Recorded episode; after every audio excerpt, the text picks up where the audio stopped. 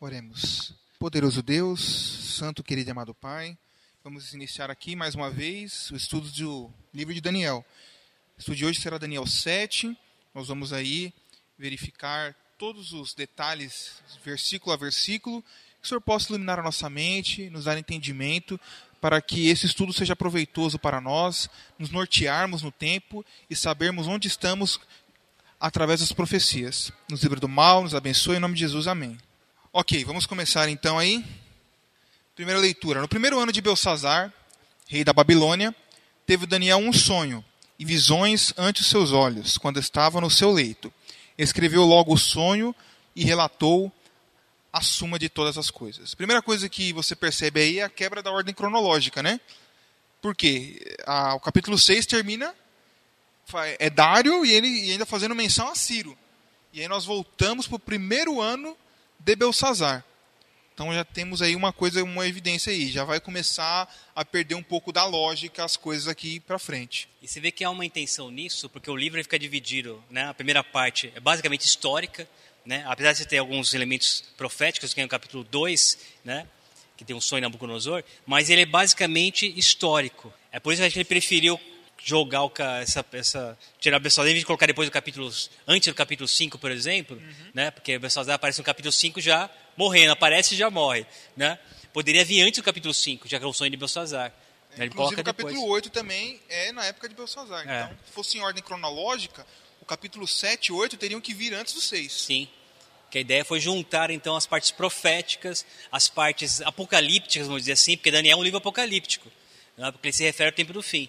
Então a ideia foi juntar essa parte, aglutinar, para ficar mais fácil até a sua interpretação, a conexão entre os sonhos. Né? Inclusive, não, já, já a partir daqui nós vamos começar a fazer referências ao Apocalipse já, porque são, serão necessárias para poder fazer link.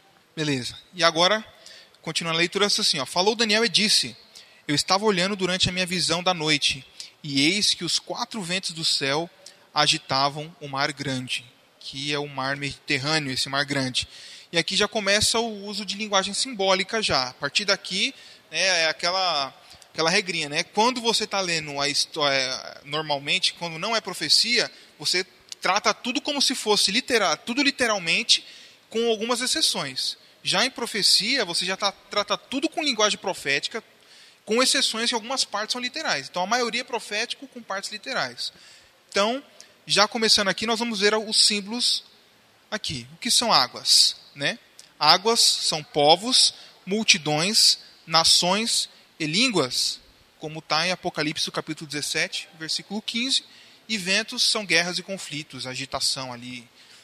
Também você pode conferir em Jeremias no capítulo 4. Eu não vou é, ler aqui para a gente ganhar tempo, que é um capítulo longo e vai precisar de detalhes em, algumas, em várias partes, mas esse detalhe aí são interessantes.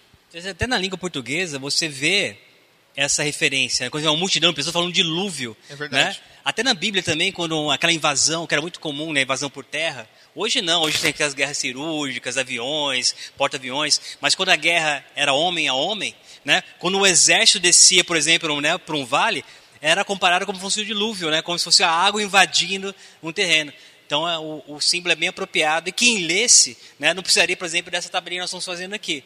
Porque hoje talvez não seja tão claro para nós mas para o leitor, né, é, na época, da né? época, eram símbolos claros, né? Beleza. Animais como símbolos de nações. Aí o versículo 3 diz assim: quatro animais grandes, diferentes uns dos outros, subiam do mar. Então eles subiam do mar, águas, né? Eles vinham dos povos, das nações, subiram algumas, alguns povos, né? Alguns animais. E uma coisa que é interessante assim, os animais eles sempre são usados para para referências. Por exemplo, eu posso falar que ele é sujo como um porco, esperto como um coelho, memória de elefante. Então são referências muito claras que a gente, a gente usa até hoje, né? E até mesmo algumas nações, né? Isso aqui não é só como exemplo. Se, por exemplo, se eu falo águia, você lembra de alguma nação? Estados Unidos da América, ele é identificado com a águia, a águia careca, né? A águia americana, né? E o elefante? Índia, Índia, ou Costa do Marfim, que inclusive tem esse nome por causa da extração de marfim é. Dos elefantes. Né? Canguru, Austrália, touro. Hum, Espanha, estouradas, né? São muito famosas. E o pandinha lembra muito o Japão, né? China, né? China Japão. também. China e Japão. Aqueles... Agora o Brasil tem tanto bicho que qualquer é. um serve. É, eu acho que eu ainda acho que a onça, a onça pintada. A onça, é, na verdade, quem você falou, tem animais que é símbolo de uma região. Onça, é o Pantanal, né? né? É o Pantanal, o jacaré, Pantanal. Você tem a arara, né? Muitas vezes ali a Amazonas, Amazônia, boto do, do Amazonas. Boto do Amazonas, né? centro-oeste, né? Que é. tem, tem muito. Aí o para o nosso sudeste aqui é o lobo-guará, é muito identificado. Sim, sim. Então, o, os animais eles são símbolos de lações, como a gente falou aqui, às vezes de regiões, né? Localidades. Né? E aqui vai começar agora um paralelismo com Daniel 2 que é, é muito mais do que evidente, a repetição da estátua. Né? Se lê no versículo 4, diz assim: ó, o primeiro era como leão, tinha asas de águia. Enquanto eu olhava, foram-lhe arrancadas as asas. Foi levantado da terra e posto em dois pés, como homem, e lhe foi dada a mente de homem. Né? Os símbolos aqui para a gente entender, provavelmente temos, temos o leão, o que é o leão? O leão é um animal nobre, um animal, né? E é um animal temido. É muito similar com a cabeça de ouro, né? Quem é o rei da selva? É o leão, o rei dos animais. É o leão, o animal mais nobre que tem. E qual que é o metal mais nobre? O ouro. Então é a comparação. Então o leão nada mais é que a Babilônia, né? É a cabeça da estátua. As asas dão a impressão, a conotação de velocidade. Nabucodonosor conquistou o mundo conhecido muito rápido. Sim foi uma, foi uma conquista rápida. Tanto que quando ele tá, fica louco lá em Daniel 4, ele não tinha mais nada para fazer, estava ali em cima da, é, da, do palácio olhando, e aí Deus mandou o castigo. Então ele estava ocioso no palácio dele. Então ele conquistou o mundo muito rápido. Então as, as asas dão essa noção de velocidade. Essa parte assim, posto em pé e recebeu a mente de homem, dá a conotação de o orgulho do rei sendo quebrado. Ele não é mais um animal feroz. Ele começa a ser humanizado que é o que acontece após a loucura de Nabucodonosor. Capítulo 4, né? Que até usa esses termos também, coração de homem, exatamente. coração de animal, essa conversão toda. Tem, é, exatamente, eles usam esse mesmo tema, né? Você terá o coração de homem, né? depois a mente de a, não será mais a mente de homem, será a mente de animal. Então, isso é o orgulho do rei sendo quebrado. Tanto que é, a, Nabonido depois assume ele tenta voltar a Babilônia a ser como era antes, porque Nabucodonosor já tinha desconstruído a Babilônia como ela era. Né? Não temos detalhes, mas nós sabemos que depois da loucura do rei, mudou. Continuando no versículo 5. Continuei olhando, e eis aqui o segundo animal. Uma coisa que é interessante, que eu falo assim, ó, nesse versículo assim, ó, era como, semelhante. Então, esses animais, não é o leão, não é o urso, são animais que se parecem muito com o urso, se parecem muito com o leão, mas não era exatamente o leão. Mas assim, o animal mais próximo que tem é o urso, o animal mais próximo que tem é o leão. O leão. Né, ele, é, é, parecido, é semelhante. Ele usou a linguagem que ele tinha. Esse animal aqui, o que, que ele se parece aqui com o que eu conheço? Com um leão, com um urso. Então eles eram semelhantes, parecidos, não exatamente um leão. Até porque leão não tem asa, né? E também depois vamos ver os outros animais também. O urso é o que, sei lá, que tem menos. É, poderia ser até um urso. É um urso um mesmo, urso, né? né? Que ele não está mesclado com outro animal. É.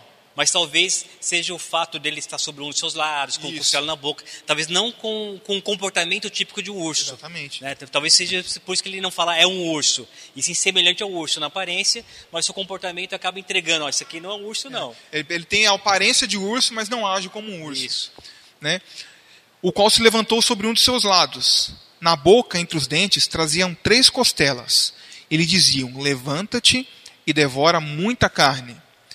O urso é um animal muito comum na região persa, até tem um, alguns estudos lá que mostram que tinha uma, uma espécie de urso enorme naquela região lá, muito comum. Então, ele representa a Medo-Persa por causa disso. Outro, outro motivo dele representar a Medo-Persa assim: o urso, apesar de ele ser um animal temido, né? Você vê lá o, os meninos que mexeram com Eliseu lá, Deus mandou um urso para devorar eles. Então, o urso é um animal que você foge dele porque é um animal feroz. Assim como era a média e a persa. E o urso é um animal lento. Diferente de Babilônia, que tinha asas, conquistou tudo muito rápido. A Medo-Persa demorou mais de um ano só para chegar em Babilônia. Sim. Eles pararam na frente de um rio lá, ficaram no rio ali, mó tempão, desviaram o curso desse rio, depois foram para Babilônia, desviaram o curso do Eufrates. Então foi uma coisa mais morosa, mais devagar. Conquistaram outras cidades. É, conquistaram muitas cidades, né? A região. Quando eles chegaram em Babilônia, eles já tinham conquistado toda a região ali circunvizinha, né? Então foi uma conquista lenta, devagar. Outra coisa interessante, foi dada uma ordem: levanta-te e devora muita carne. E isso me lembra muito quando Ciro é chamado de ungido, é Deus falando que ia entregar para Ciro as nações.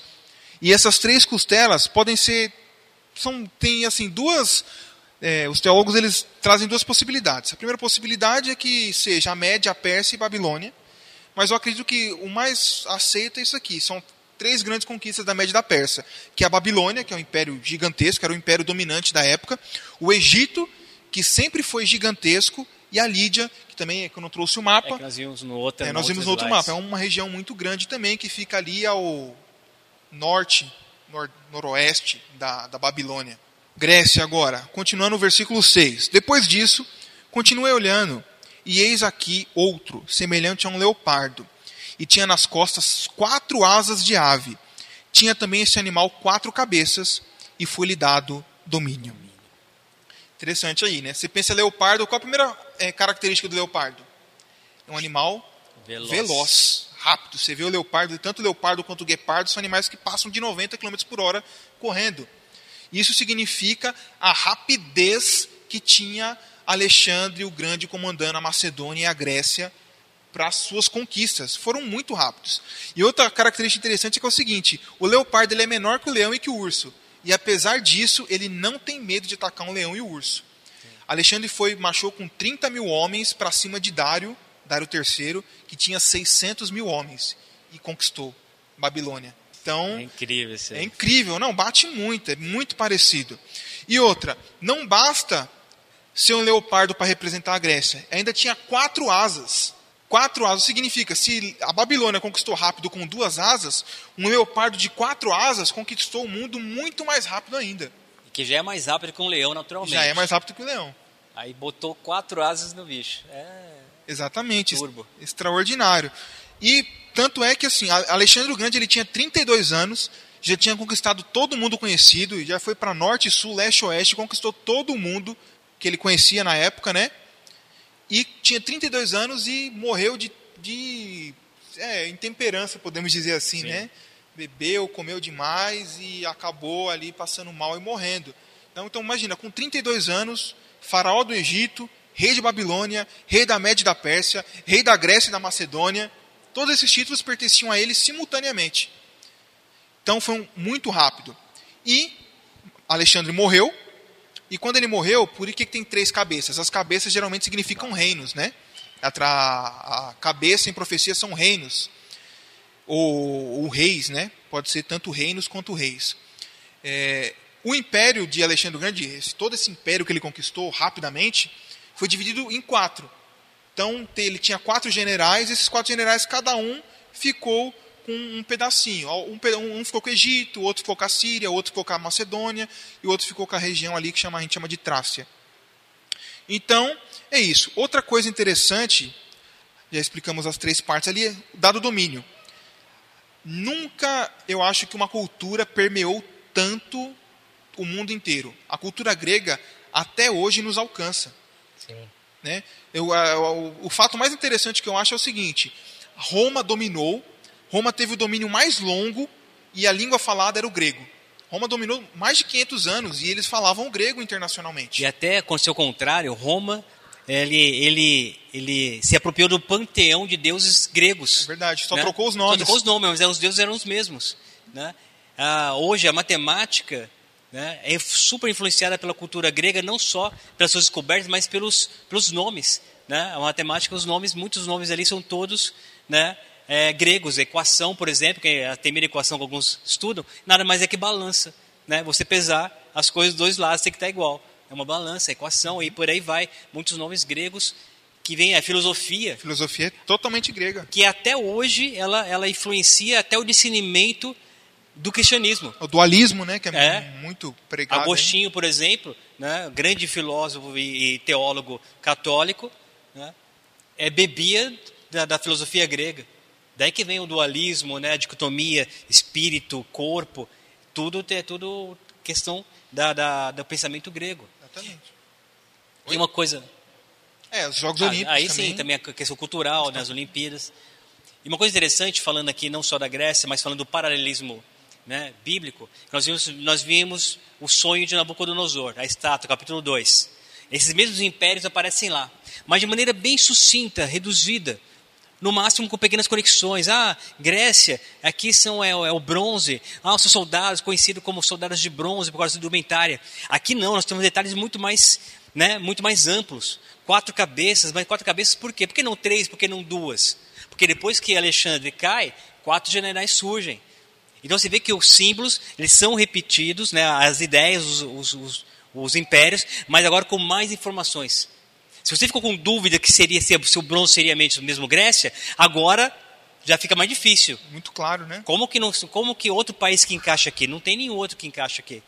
E depois, se seguir mais para frente, que nós vamos ter mais profecias que retornam aos impérios, mais detalhes são trazidos. Aí pronto, aí não tem como duvidar que a sucessão de impérios é essa e não outra. Né? Por isso que o paralelismo bíblico é muito importante no estudo para compreensão e aprofundamento. É igual Isaías fala, um pouquinho aqui, um pouquinho ali. E aí dentro de Daniel mesmo você tem, no mesmo livro já tem um paralelismo ali para você poder encaixando e batendo, né? É.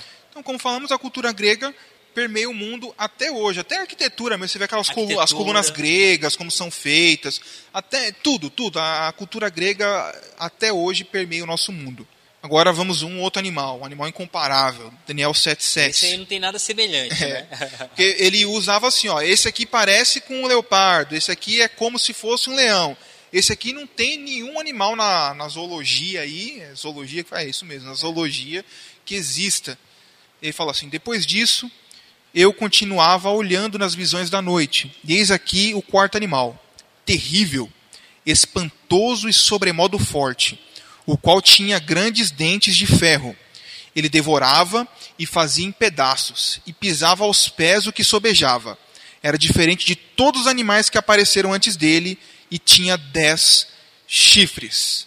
Então, vamos começar as comparações aí, o paralelismo com o Daniel 2, né? É, e também algumas características aí da nação. Primeiro, um animal sem comparação, como nós já falamos, e os dentes de ferro fazem comparações com a perna de ferro. Né? Paralelismo com Daniel 2. Devorava e fazia em pedaços. É uma característica de Roma. Roma, quando ela invadia, ela invadia e destruía e matava e era terrível. Quando você pega o grande conflito e vai ver o relato de como Roma entra no ano 70 em Jerusalém, é, em poucas palavras você já fica espantado, que dizia assim, a, o sangue corria nas escadarias jorrava como se fosse água nas escadarias do templo, nas escadarias da cidade. Né? Mães jogavam seus filhos na muralha para ver se eles se conseguia salvar. Então, imagina a crueldade de Roma. Botava fogo em tudo, era terrível. Então, Roma se encaixa nisso porque devorava e fazia em pedaços. É a característica e a crueldade de Roma. Tinha dez chifres. Chifres, assim como cabeças, são símbolos para reinos né, e reis. Então, esses dez chifres fazem também o paralelo com os dez dedos da estátua. Né? Era um governo que foi dividido em dez nações. Nós sabemos que, já vimos em Daniel 2, que depois que Roma teve seu poder, o seu auge, durante mais ou menos 500 anos, e depois dez nações começaram a invadir o território romano e começaram a, a ficar por ali. Quem são essas nações? A gente já colocou lá, mas vamos, vamos colocar aqui de novo. Algumas existem até hoje. Né? Os germanos, ostrogodos e visigodos já não existem mais.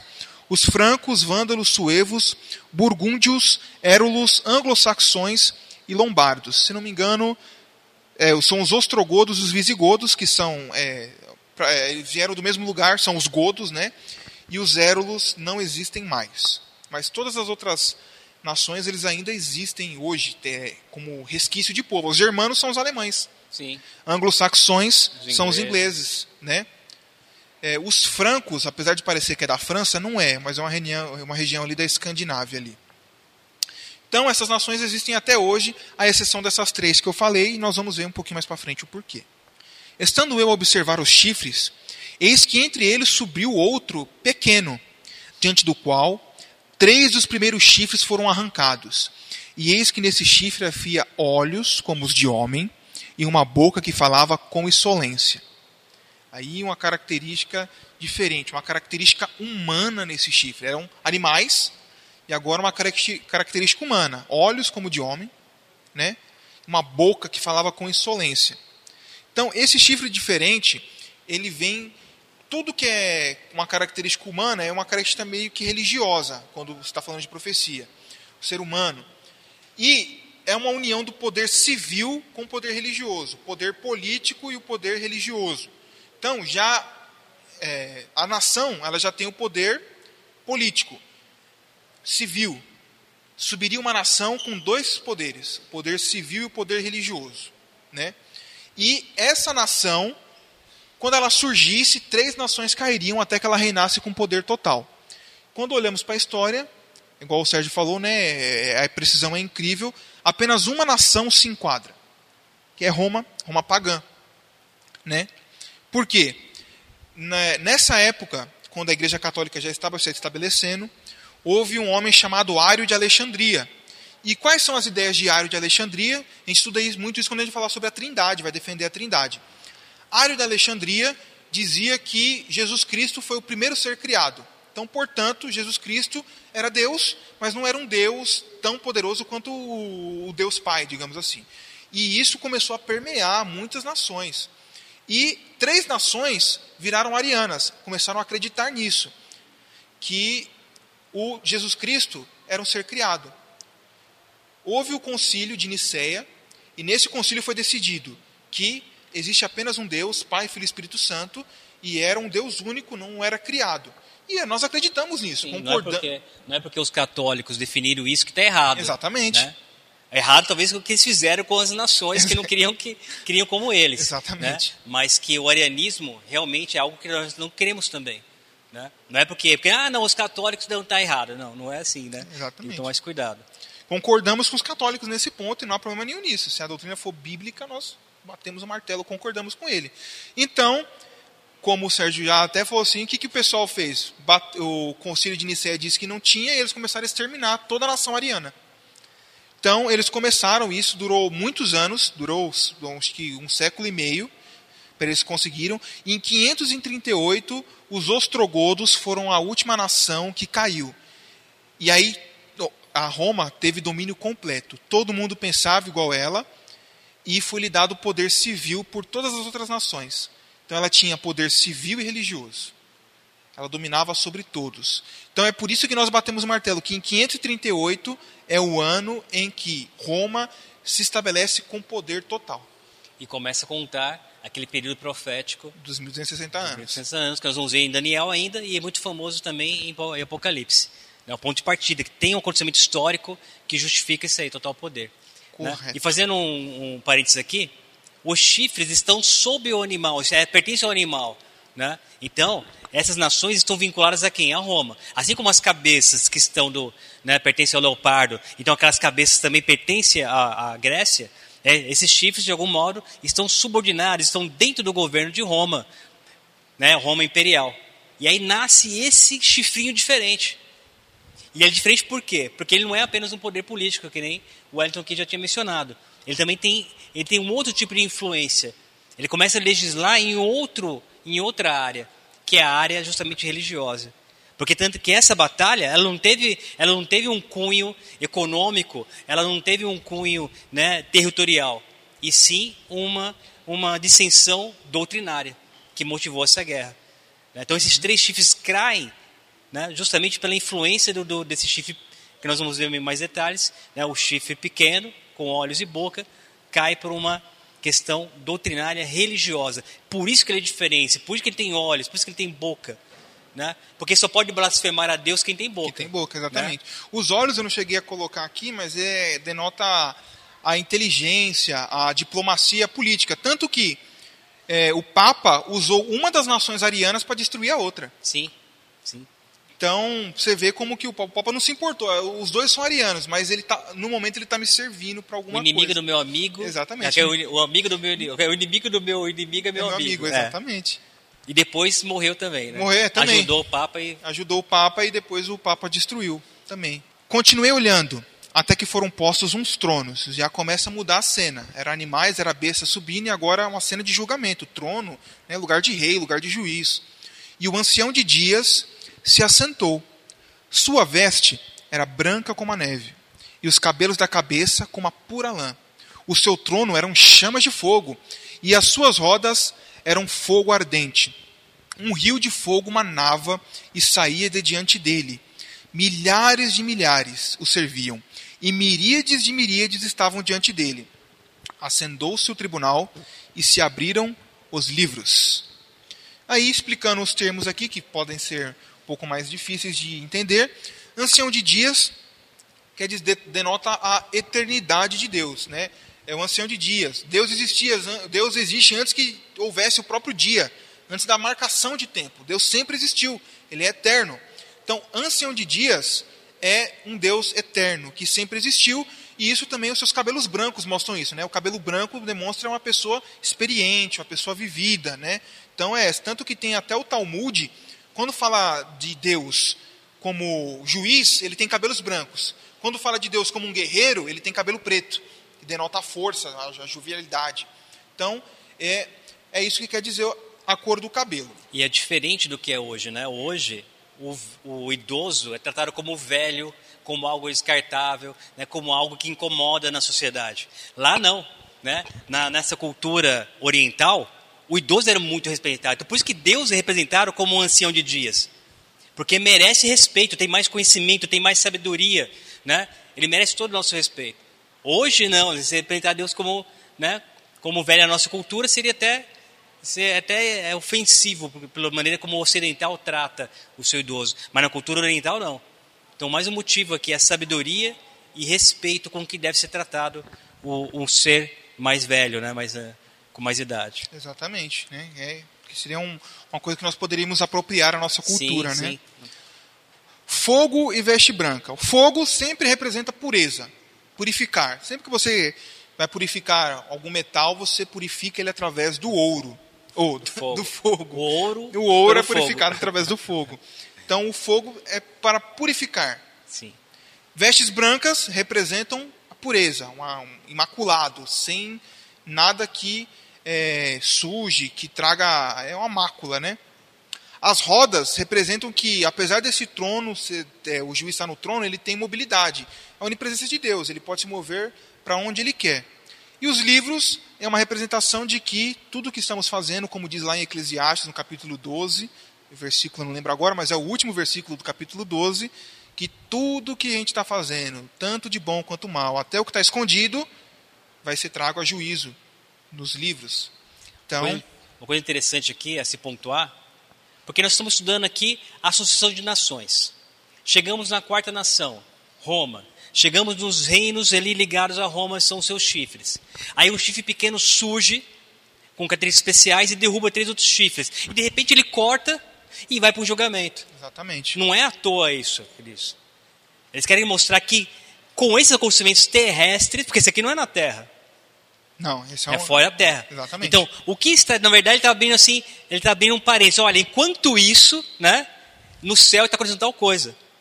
Então, esse julgamento aqui é importante, porque no final vai ter um outro evento que marcador de data, que nós temos aqui. Então, se seguimos cronologicamente, esse julgamento acontece em algum momento depois da ascensão de Roma, papal. Em algum momento. E tem seu término quando? Nós vamos ver no final que tem um outro evento que marca o término desse julgamento. Então você vê que esse, esse julgamento ele acontece durante a história humana.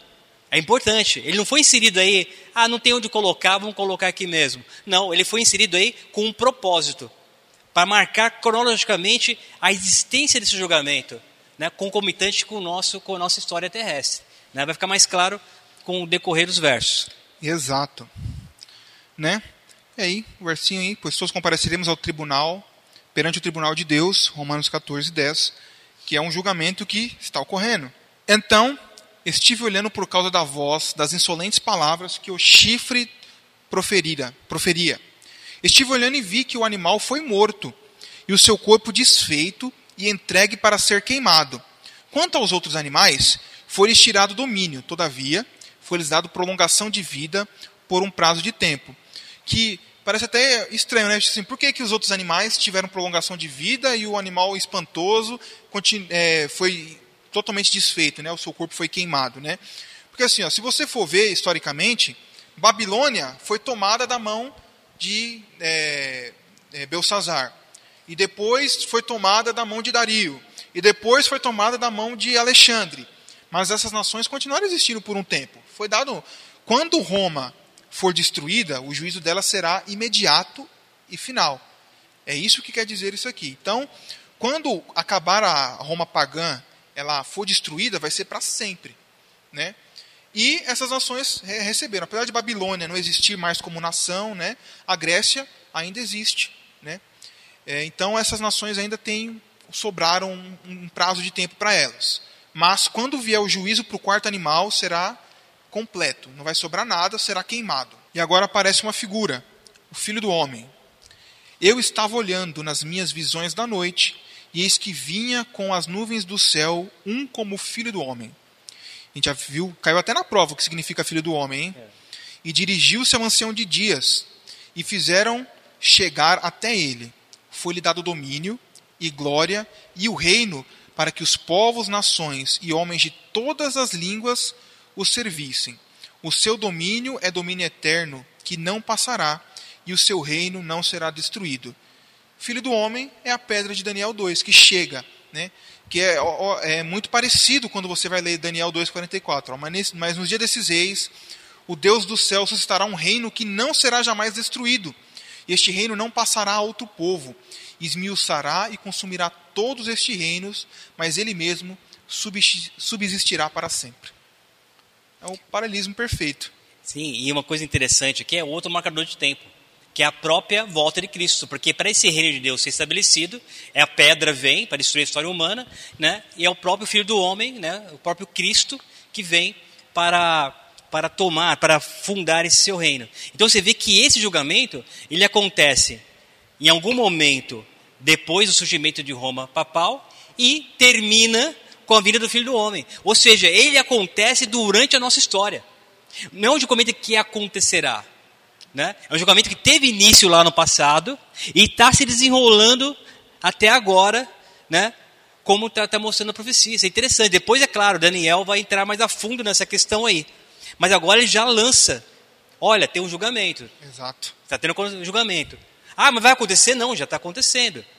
Né? Em que momento? Né? É, aqui, a partir desse momento aqui do chifre pequeno, que derrubou os outros três, o ancião de dia se sentou e o tribunal está montado. E aí o julgamento está rolando. No final dele, o filho do homem vem para estabelecer o seu reino eterno. Então nós sabemos aqui então que nesse período de tempo aí está tendo julgamento. Interessante isso aí, bem. Aí depois ele vai retomar de novo as nações. Sim. Então não foi à toa que ele lança esse julgamento aqui nesse capítulo. Exatamente, julgamento que está acontecendo. É um estudo que, é, que tem que está em conjunto com o santuário. Isso que quando formos passar por Daniel 8 e 9, Sim. vamos entrar bem a fundo nesse assunto. Então, a interpretação. Qual é a interpretação? Quanto a mim, Daniel, o meu espírito ficou alarmado dentro de mim, e as visões da minha cabeça me perturbaram. Cheguei-me a um dos que estavam perto e lhe pedi a verdade acerca de tudo isto. Assim ele me disse e me fez saber a interpretação das coisas. Né? Uma coisa que me chama muita atenção, Daniel não basta, é, ele quer entender aquilo, né? apesar de toda a visão, tudo aquilo que aconteceu, ele, ele fica perturbado e fala assim, mas o que, que é isso? Eu, eu preciso saber, eu preciso encontrar. Sim. Então ele é uma coisa que a gente deveria ter. Não é um escritor passivo, né? A copia da lousa aí, né? Mas copia aí, pronto, vai cair na prova. Não, ele quer saber, ele quer entender. Tanto que chega, quando chega em Daniel 12 lá, e Daniel quer saber a interpretação das coisas, Deus fala assim, Daniel, isso não é para os seus dias. Então, ele só para quando Deus fala para ele parar, porque se deixar ele quer entender tudo. Estes grandes animais, que são quatro, são quatro reis que se levantarão da terra, mas os santos do Altíssimo receberão o reino e o possuirão para todo o sempre, de eternidade em eternidade. Então, tive o desejo de conhecer a verdade a respeito do quarto animal, que era diferente de todos os outros, muito terrível, cujos dentes eram de ferro, cujas unhas eram de bronze, e devorava e fazia em pedaços, e pisava aos pés o que sobejava. E também a respeito dos dez chifres que tinha na cabeça, e do outro que subiu, diante do qual caíram três. Naquele chifre que tinha olhos e uma boca que falava com insolência, e parecia mais robusto do que os seus companheiros. Então, um animal específico chamou a atenção dos profetas. Ele já deveria saber quem era o leão, né? Também já deveria ter noção de quais são os outros reinos, mas esse quarto aí foi o que mais chamou a atenção do profeta. Interessante você ver a presença dos dois metais, né? Que você tinha, lembra que você tinha comentado? Uhum. A presença da Grécia forte na, em Sim. Roma. E aí você vê que o animal terrível, espantoso, não tem somente o ferro, mas também tem o bronze, né? representando essa influência do império anterior. Exatamente. Eu olhava e eis que este chifre fazia guerra contra os santos e prevalecia contra eles, até que veio o ancião de dias e fez justiça aos santos do Altíssimo, e veio o tempo em que os santos possuíram o reino. E aí, a pergunta que fica é: qual é o único reino, poder que se encaixa na descrição? Não, não tem outro, outro reino, não tem. Não, não, você pode buscar na história, você pode fazer o que você quiser. O único reino que se encaixa nessa descrição é Roma. É Roma. Somente Roma foi dividida em dez impérios. Somente Roma, é, quando recebeu o poder, ela destruiu três desses impérios. Somente Roma destruía como destruía daquela maneira. Somente Roma perseguiu os santos como perseguiu. Destruiu o santuário. Destruiu o santuário no ano 70, destruiu todo o santuário, toda Jerusalém. Somente, que, que profere palavras contra o Altíssimo. Somente Roma se encaixa nessa descrição. Não tem, não tem outro poder. E, como falei, vamos fazer uma referência a Apocalipse, que João viu esse mesmo poder. Apocalipse 13, verso 7 diz assim: ó, Foi-lhe dado também que pelejasse contra os santos e os vencesse. Deu-se-lhe ainda autoridade sobre cada tribo, povo, língua e nação. Então João, ao escrever o Apocalipse, encontrou esse mesmo reino e viu e escreveu de maneira diferente, mas ele também viu a mesma coisa. Aqui é só uma repetição do que a gente já viu. Então ele disse: O quarto animal será um quarto reino na terra, o qual será diferente de todos os reinos, e devorará toda a terra, e a pisará aos pés, e a fará em pedaços. Os dez chifres correspondem a dez reis que se levantarão daquele mesmo reino e depois dele se levantará outro, qual será diferente dos primeiros, e abaterá três reis. É chovendo molhado aqui, né? não temos é, nada. Só que em usar os símbolos ele foi mais direto aqui, Exatamente. Né? foi mais literal. Então a gente já, já estudou tudo isso aí, o que é o chifre, quem é quem, nós já vimos tudo isso. Só que agora o que não tinha de informação adicional lá, se enche aqui. Versículo 25. Proferirá palavras contra o Altíssimo. Descrição daquele reino. Então vamos parte a parte desse versículo. Primeira parte do versículo: proferirá palavras contra o Altíssimo. Que reino é esse que profere blasfêmias contra Deus? Eu peguei alguns trechos da, de uma enciclopédia católica, que é o poder de Roma, e tem algumas declarações e afirmações deles. Vamos ler elas. O Papa é de tão grande dignidade e tão exaltado que não é um mero homem, mas é como se fosse Deus e o vicário de Deus. Vicário, a palavra que significa substituto. Imagina um homem que se considera substituto de Deus. Se isso não for uma blasfêmia contra Deus, eu não sei mais o que é. Exatamente. Eu, é assim, eu estou no lugar de Deus. É. Eu sou substituto de Deus. O Papa é chamado de Santíssimo porque, presumivelmente, ele o é por direito. Quem é que dá esse direito ao Papa a ser Santíssimo? Eles acham que ele tem o direito, e está escrito na enciclopédia deles. Portanto, o Papa é coroado com coroa tríplice de rei do céu, da terra e das regiões inferiores. Por isso você vê aquela coroazinha dele, que parece um, um abacaxi dentro do outro, é a coroa tríplice. A coroa tríplice. Ele tem poder no céu, na terra e no inferno. É por isso que ele podia vender perdão. Vender perdão. Olha, tira, tira o pessoal tá do purgatório. É. Dá uma, né, paga, uma, paga uma, uma, passagem aqui que eu tiro do inferno e boto ele no purgatório, que é mais perto do céu. Né? Exatamente. Né? Se pagar mais, já bota ele direto no céu. Exatamente. Tinha isso aí. Foi contra isso que Lutero começou a protestar. Foi daí que nasceu né, a reforma. Foi quando o Lutero falou assim: não, isso está errado. Né? Foi, foi a revolta contra esse tipo de, de posicionamento. As indulgências, né? É. Esse aqui é, o que mais, é um dos que mais me espantou. De modo que, se fosse possível que os anjos errassem, ou que pudessem pensar de maneira contrária à fé, eles poderiam ser julgados e excomulgados pelo Papa. Tudo na enciclopédia católica, você pode pesquisar isso aí. Num... Que é, o Papa tinha o poder para tirar o anjo do céu e colocá-lo nas regiões inferiores. Poderia, já que ele tem poder para fazer isso, ele poderia fazer com, com Lúcifer, né? É. É por que, que não faz logo? Ele não tem poder para excomungar o Lúcifer? Excomunga logo, mas não, tá aí só. É que o Lúcifer é parceiro, né? É. Segunda parte, quer dizer, é, mais uma partinha do versículo: magoará os santos do Altíssimo. Aí, que poder magoou os santos do Altíssimo? Aí eu coloquei só algumas, né? Quem foi que perseguiu os valdenses, os morávios e todos os protestantes? Levando para a estaca, pagando, matando-os com fogo. As cruzadas, que a cruzada é um, é um é uma guerra santa, digamos assim, eles iam, estavam voltando, querendo conquistar Jerusalém de volta. Então era uma guerra para Jerusalém, para conquistar Jerusalém de volta, e o Papa ele falava assim, ó, quem for lutar na guerra e morrer na guerra, vai direto para o céu. Ele já fazia isso, ele ganhava um exército grande e ia matando as nações que já tinham ocupado o território da Terra Santa. Essas foram as cruzadas. Massacre de São Bartolomeu. No dia lá em, eu esqueci a data agora, mas ali na França, eles mataram em um único dia 30 mil protestantes. Em um único dia. Com perdão do Papa. Com perdão do Papa. Que, se você mandasse, você tinha perdão dos seus pecados. Exatamente. E assim, isso no único dia né, em Paris. Só que o massacre de São Bartolomeu durou uma semana. E o número total, assim, tem gente que fala que é mais, tem gente que fala que é menos, mas aproximadamente 70 mil pessoas morreram no massacre de São Bartolomeu em toda a França. O Papa Gregório comemorou. Você tem uma ideia? Ele deu mil moedas de prata para o mensageiro. O mensageiro chegou, deu a notícia do massacre, deu mil moedas de, de prata, não, de ouro. Deu mil moedas de ouro para o mensageiro. Cantaram, fizeram uma festa, foram para a paróquia. Cunhou, cunhou uma medalha em homenagem. É, é uma medalha, esqueci o nome da medalha. Mas eles fizeram uma medalha. Então, eles comemoraram a morte de milhares de pessoas, de protestantes. Guerra dos 30 anos foi uma guerra por território alguns reis queriam ser protestantes e o Papa ficou guerreando contra esses povos. E aí também morreu muita gente. E tem muito mais, mas quem magoou os santos do Altíssimo, o único poder na história que nós conseguimos encaixar é a Roma, é o catolicismo. Cuidará de mudar os tempos e a lei.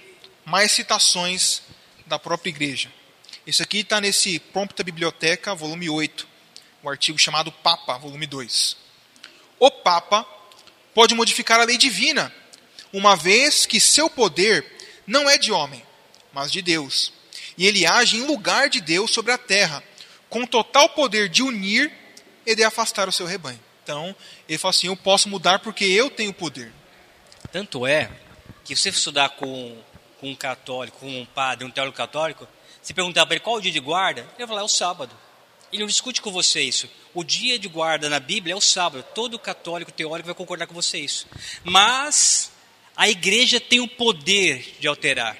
Aí ele fala: agora nós, pelo poder a nós investido, mudamos para o domingo. Quer, ver? Isso aqui, ó, quer ver? Ó? A autoridade da igreja é ilustrada de maneira clara pelas Escrituras. Pois se, por um lado, ela, caso a igreja, as recomenda, porque assim, é, segundo os católicos, a, igre... a Bíblia só é sagrada porque a igreja atribuiu a santidade às Escrituras. Ela, né, a igreja, as recomenda e declara as divinas e oferece-as para que leiamos. Por outro lado, os preceitos legais ensinados nas Escrituras pelo Senhor já cessaram em virtude da mesma autoridade. Da igreja. A autoridade da igreja. O sábado, o dia mais glorioso da lei, foi mudado para o dia do Senhor. Domingo é uma é dia do Senhor em latim. Dominus Dei. É. Esses e outros assuntos não mudaram em virtude dos ensinamentos de Cristo, pois ele disse que veio para cumprir a lei e não para destruí-lo. A Igreja Católica dizendo: Cristo não aboliu o sábado, mas foram mudados pela autoridade, autoridade da, igreja. da igreja. Exatamente. Então, um poder que muda os tempos e a lei. A última citação. A Igreja de Deus achou por bem transferir a comemoração e observância do sábado para o domingo. Então, muito claro aí, as referências estão aí para vocês se quiserem pesquisar, depois a gente joga lá no grupo o PowerPoint. Então, tá aí, um poder que magoou o Santos do Altíssimo, que proferiu blasfêmias e que mudou os tempos e a lei. E agora vem aqui. E os santos lhe serão entregues nas mãos por um tempo, dois tempos e metade de um tempo. Chegou uma partezinha um pouquinho mais complicada para a gente explicar. Vamos lá. Primeiro, tempo é uma referência para dia. Nós vemos isso muito nesse estudo, até a loucura de Nabucodonosor. Falou que ele ia ficar, é, passar a loucura por sete, sete tempos. tempos. Foram sete anos em que ele teve essa loucura. Só que o tempo de Daniel 7 aqui é diferente do tempo de Daniel 4. Porque lá foram sete tempos, sete anos literais. Aqui é três, três tempos e meio aqui. Só que esses três tempos e meio, se fosse então são três anos e meio? Não. São dias e anos proféticos. E como funciona isso? eu vou pegar essa Bíblia emprestada e vamos ler aqui, se você tiver com a sua Bíblia aí, é sua? Não, aí tá bom. Se fosse, ia ficar sem ler mesmo. Abra a Bíblia de vocês em Ezequiel 4. Vamos ler aqui rapidinho. Ezequiel capítulo 4, versículo 5. Diz assim: Porque eu te dei anos, os anos da sua iniquidade, segundo os números dos dias, 390 dias, e levará sobre ti a iniquidade da casa de Israel. Quando tiveres cumpridos esses dias, der-te-ás o teu lado direito, e levará sobre ti a iniquidade da casa de Judá. Quarenta dias te dei, um cada dia por um ano. Então, um dia, um ano. Números 14 agora, versículo 34. Vou ler aqui. Eu, não, é o de cima. Segundo o número dos dias em que espiastes a terra, quarenta dias, cada dia representando um ano. Levarei sobre vós as vossas iniquidades, quarenta anos, e tereis experiência do meu desagrado. Interessante aqui. Então, vemos na Bíblia que, quando estamos tratando de profecia, um dia representa um ano. Aí pode ter alguém que questione e ache que está meio, meio, meio perturbado. Mas vamos, eu vou chegar e vocês vão ver que é mais ou menos isso. Na, quando falamos de profecia, 30 dias são todos os meses. Então, nós, por exemplo, no nosso calendário nós temos meses de 30, 31 e até mesmo 28 dias. Em profecia, todos os meses têm 30 dias. É um negócio difícil de entender, porque se você for pegar o calendário, calendário judaico, que eles usam lunar, eles têm dias de 30 e de 29 dias. E quando você vai ver, dá 354 dias. Assim, nossa, mas essa conta não bate. Como é que eles resolvem? Eles têm um, um, um calendário, eles têm um ano, que eles, não é um ano bissexto, é um ano que tem um mês a mais para poder corrigir. Então, num período de 19 anos, eles vão inserindo sete vezes esse ano, que tem um ano a mais. Bate certinho mas é bem complicado. Mas nem usando o nosso calendário, que é o calendário gregoriano, e nem usando o calendário judaico ou babilônico, que é os calendários mais conhecidos que tem, não bate. Assim, como assim? 12 meses, 30 dias? Da onde que a gente tirou essa conta? Né? Primeiro, quando nós pegamos Apocalipse, estamos falando de linguagem profética, nós vamos bater nesse mesmo período de tempo aqui. Ó. Três anos e meio. Quantos, quantos dias tem três anos e meio? Quem é bom de matemática aí? 1.260 dias. Tá? O pessoal, o pessoal, não quer roubar, eles foram fazendo a conta aqui na, no, no dedo aqui. Ó. Mas deixa de parte o ato exterior do santuário, e não meças, porque ele foi dado aos gentios, estes por 42 meses, que coincidentemente são três anos e meios, ou 1260 dias calçarão os pés da cidade santa, darei as minhas duas testemunhas que profetizem por 1260 dias, vestidas de pano de saco. Nós estamos falando aqui do mesmo período, e ele é retratado como 1260 dias, como 42 meses e como 3 anos e meio. Ou tempo, tempo e metade de um tempo. Então, para bater certinho. Então, é 12 meses de 30 dias, quando estamos falando de profecia. Qual é o seu calendário comercial nosso. Sim. É que você tem um ano civil, 365 dias, ou calendário né, para feito de, de, de financiamentos, a gente usa meses e 30 dias. Você nunca calcula um financiamento com meses e 31 dias, sempre meses e 30 dias. O ano comercial, ele tem 360 dias. É, tanto que, é, por exemplo, sabe por que existe o 13 terceiro? Por causa, também já por causa disso. É, tipo, é, uma, é meio que um ajuste. Por exemplo, o seu salário é pago baseado em 30 dias. Quando você tem um mês de 31 dias, igual janeiro, aquele dia 31, é, digamos assim, você trabalhou de graça. Aí quando chega no final do ano é acertado tudo isso. Não, não só esses dias, tem vários ajustes e acertos. Mas um décimo terceiro é em virtude disso. Não é não presente que seu patrão está te dando. Não é, ninguém é bonzinho. E outra coisa que também que nos faz crer aí, está lá em Gênesis, o capítulo 7. Nos faz crer não, nos dá certeza. Isso aqui é o dilúvio. Olha só que interessante. Gênesis 7, 11. No ano 600 da vida de Noé, aos 17 dias do segundo mês, isso aqui é importante, 17 dias do segundo mês. Nesse dia, romperam-se todas as fontes do grande abismo, e as comportas do céu se abriram. Agora, 8, versículo 3. As águas iam escoando continuamente sobre a terra, e minguaram no cabo de 150 dias. No dia 17, do sétimo mês, a arca repousou sobre as montanhas do Ararat. Então vamos lá. Do mês 2 para o mês 7, quantos, quantos meses foram? Cinco meses. Se os meses são 30 dias, 5 vezes 30, 150. E é exatamente o que está falando aqui. 150 dias. De 17 a 17. Exatamente do, do, é, exatamente, do dia 17 ao dia 17. Exatamente isso. Então é baseado nisso que nós fazemos contas proféticas com dias, com meses por 30 dias. É muito importante, porque quando você vai explicar isso para alguém, a primeira coisa que a pessoa vai perguntar é isso. Assim, essa conta não bate, porque né?